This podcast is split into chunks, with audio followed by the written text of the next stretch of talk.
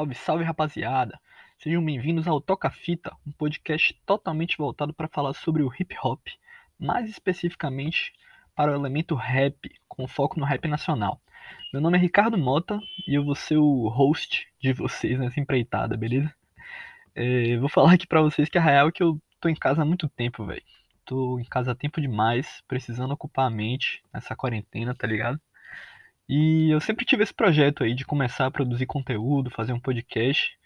Daí aproveitei que tô tendo tanto, tanto tempo né, de ócio, colocar esse projeto para andar. Então, esse aqui vai ser o nosso episódio piloto, no qual a gente vai falar sobre o disco novo do Marcelo D2 que tá para sair, chamado Como Tocam os Meus Tambores.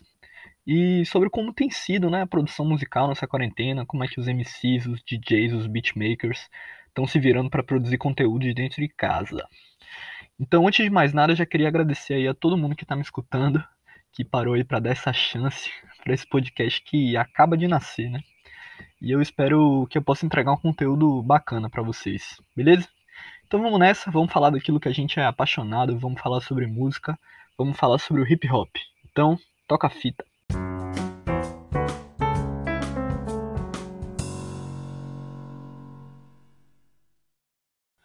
Marcelo D2, um homem, uma máquina, uma besta enjaulada com ódio. Cara, recentemente o Dom L, ele fez um tweet, né? É, que ele falou assim, que o que ele já viu o D2 fazer sozinho num palco, com, com o Nuts, sem playback, bagulho de MC e DJ, num show de graça na praia de Iracema, para um público misturado que a maioria nem era da cultura e trazer todo mundo pro hip hop numa linguagem brazuca que ele desenvolveu. Coisa muito rara. Esse foi o, o tweet do Don L. E, cara, na moral, pra mim esse aí é o resumo do D2, tá ligado? Porque ele foi um dos poucos MCs, né, aqui no Brasil que conseguiu de verdade atingir o, o mainstream, atingir um público que inclusive não é necessariamente do hip hop, tá ligado? E ele fez isso porque ele desenvolveu essa linguagem própria dentro do rap dele, né? Que é uma linguagem muito brasileira. Então, ele sempre foi um cara de misturar muitos ritmos dentro do rap dele principalmente com o samba. E isso sempre conversou muito com o brasileiro, a verdade é essa. E isso eu tô falando assim, só da carreira solo, solo dele, tá ligado? Não, não vou nem entrar no mérito do Planet Ramp, que foi e é, na verdade, né? Um, um, fenômeno assim absurdo dentro do rap nacional e que tem um público muito fiel, né?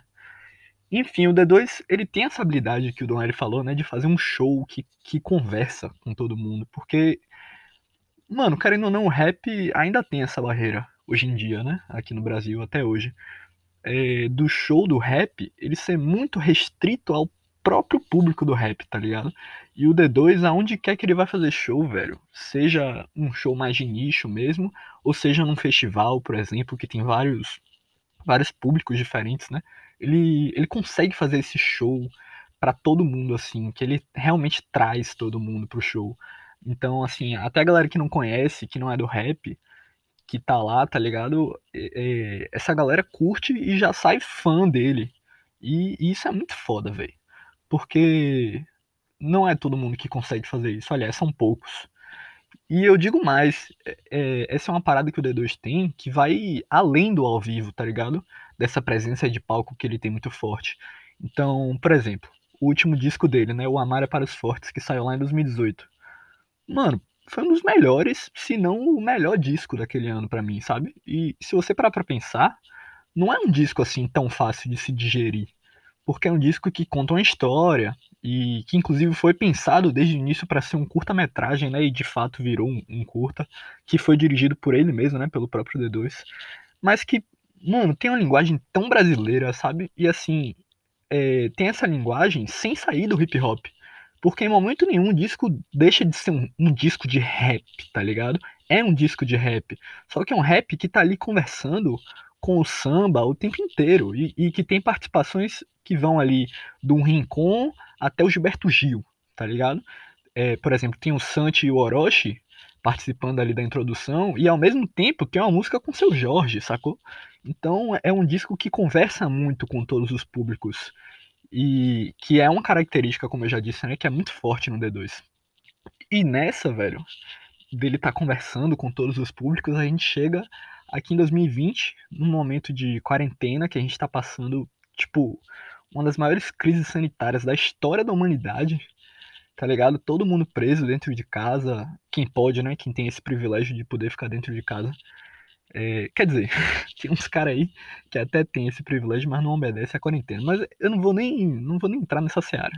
Enfim, e a gente tá preso dentro de casa e ele começa a fazer umas lives na Twitch, tá ligado? Sem muito compromisso, eu recebi o convite da Twitch para fazer umas lives e topou assim meio que para passar o tempo.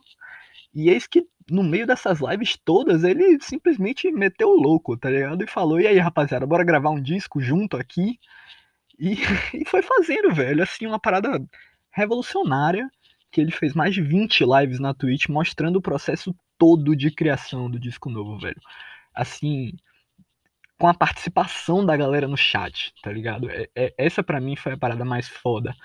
Que foi lindo, foi lindo, porque a gente, como público, ter a oportunidade de ver um gênio que nem ele, tá ligado? Trabalhando e a gente entender como é o processo musical na construção de um disco inteiro dele, assim, do zero, e da gente poder participar ativamente nesse processo, essa aqui é a parada mais incrível para mim. E, mano, foi genial. Foi genial e é, um, e é um disco que tá cheio de participações, tá ligado? De gente muito foda, gente muito talentosa. Só para citar aqui alguns nomes que vão estar tá, né, no disco. Vai ter o Saim, o Baco, o Dom L, a Maria Rita, o Russo Passapulso do Baiana System, vai ter BK, Criolo, Jonga, vai ter os caras do Tropiquilas, vai ter o, o Rodrigo Ogi.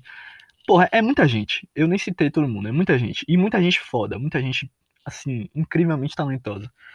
E, mano, eu tô, tô muito ansioso pra esse disco, tá ligado? Ele vai sair no dia 9 de setembro, anota aí na agenda.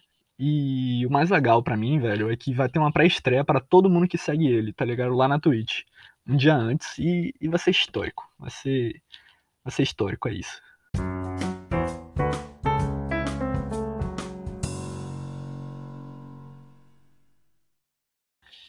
E tudo isso nos traz para uma nova discussão, né?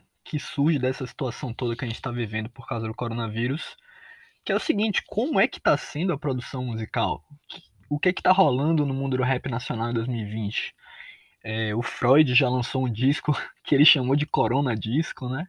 O Baco já lançou um EP todo feito dentro de casa, em coisa assim de uma semana, que ele soltou justamente porque não queria lançar o, o Bacanal, né? Que é o, o nome do disco, que estava previsto para ele lançar esse ano, e aí, inclusive o nome do EP brinca com isso, né? Que o nome do EP é Não Tem Bacanal na Quarentena.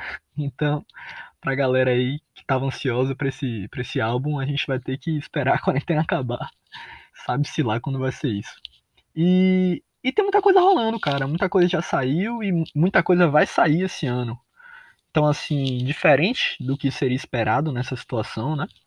2020 tem sido sim um ano produtivo pro rap nacional, tá ligado? O Rincon lançou um verso livre falando sobre a quarentena. É, o John soltou o disco que ele já tava. Já tava sendo anunciado há um tempo, né? Esse disco. Ele soltou. A Bivolt soltou um, o disco dela, mano, que tá assim, uma coisa linda. O Rashid soltou a última parte do Tão Real, que, que inclusive foi antes da pandemia explodir, né? E, e a gente tem que lembrar disso também porque teve muita coisa que saiu no início do ano que a gente não tá, não tá lembrando direito, tá ligado? Justamente pelo, acho que pelo baque todo dessa parada, é, a gente a, acabou esquecendo, mas assim, além do disco do Rashid, né, no início do ano o CHS soltou disco, o Haikai soltou o disco novo deles também, que já estava sendo anunciado tem um tempo, o Jonga, né, como sempre, todo mês de março, ele soltou o disco novo, então assim, tem muita coisa que, que rolou no começo do ano e tem muita coisa para sair também, cara. Assim, o Marcelo Gugu tá prometendo o álbum já tem um tempo e, porra, tô ansiosaço pra escutar esse disco do Gugu, mano, porque, assim, ele não tá parado, né? Ele tem lançado singles aí todo ano, mas, pô, o, o, o álbum dele, dele já tem sete anos, cara. Caralho, o tempo passa rápido demais, você é louco. Eu lembro de escutar essa parada quando lançou lá em 2013. Nem parece que o tempo passou assim. Enfim, cara, é isso. É... O que a gente tá vendo, na real, é uma adaptação, né? Esses novos tempos. Os artistas, eles estão se virando. Claro que, assim, os caras que já são mais renomados, que já têm uma estrutura bacana de estúdio, de equipamento em casa, esses caras estão muito mais tranquilos nesse sentido, né? De assim, de ter essa liberdade, essa facilidade mesmo, assim, de trampar de dentro de casa e tal. E, cara, os artistas independentes que estão surgindo, claro que eles, eles ficam um passo atrás, tá ligado? Porque nem sempre esses caras vão ter essa facilidade de estar tá gravando dentro de casa e tal, mas ah, com certeza eles também estão no corre deles, né? Para não ficar parado, até porque a quarentena tá aí, mano, mas assim, todo mundo ainda tem que pagar as contas, né? Então, tá cada um dando seu corre pra fazer virar. E, e teve disco de artistas novos também, assim, fantásticos que já lançaram. O, Murica lançou um disco novo que tá lindão, é, que conversa bastante, inclusive, com o disco dele do ano passado. O Faustino Beats lançou o Vibes Volume 2, que, porra, na moral, o trabalho mais, mais maduro, assim, mais foda do Faustino até aqui. Rapaz, anota esse nome aí, velho. Pode anotar, porque Faustino Beats, esse cara vai virar, velho. Esse cara ainda vai fazer muito sucesso. Tem uma música nesse disco novo, mano, com a participação da Áurea. A Áurea é uma mina muito foda aqui de Salvador, que faz um rap muito responsa e que devia ter muito mais visibilidade, né? E, cara, essa música com a Áurea tá, tá um absurdo, velho. Escutem Vibes Volume 2, tá muito bom. Escutem Áurea também. Escutem Faustino. Valorizem a música independente, valorizem o rap bem feito a gente dá a gente dá muita audiência para umas merda aí, mano. Tem que tem que valorizar o que é bom também. Enfim, é isso, toca a fita.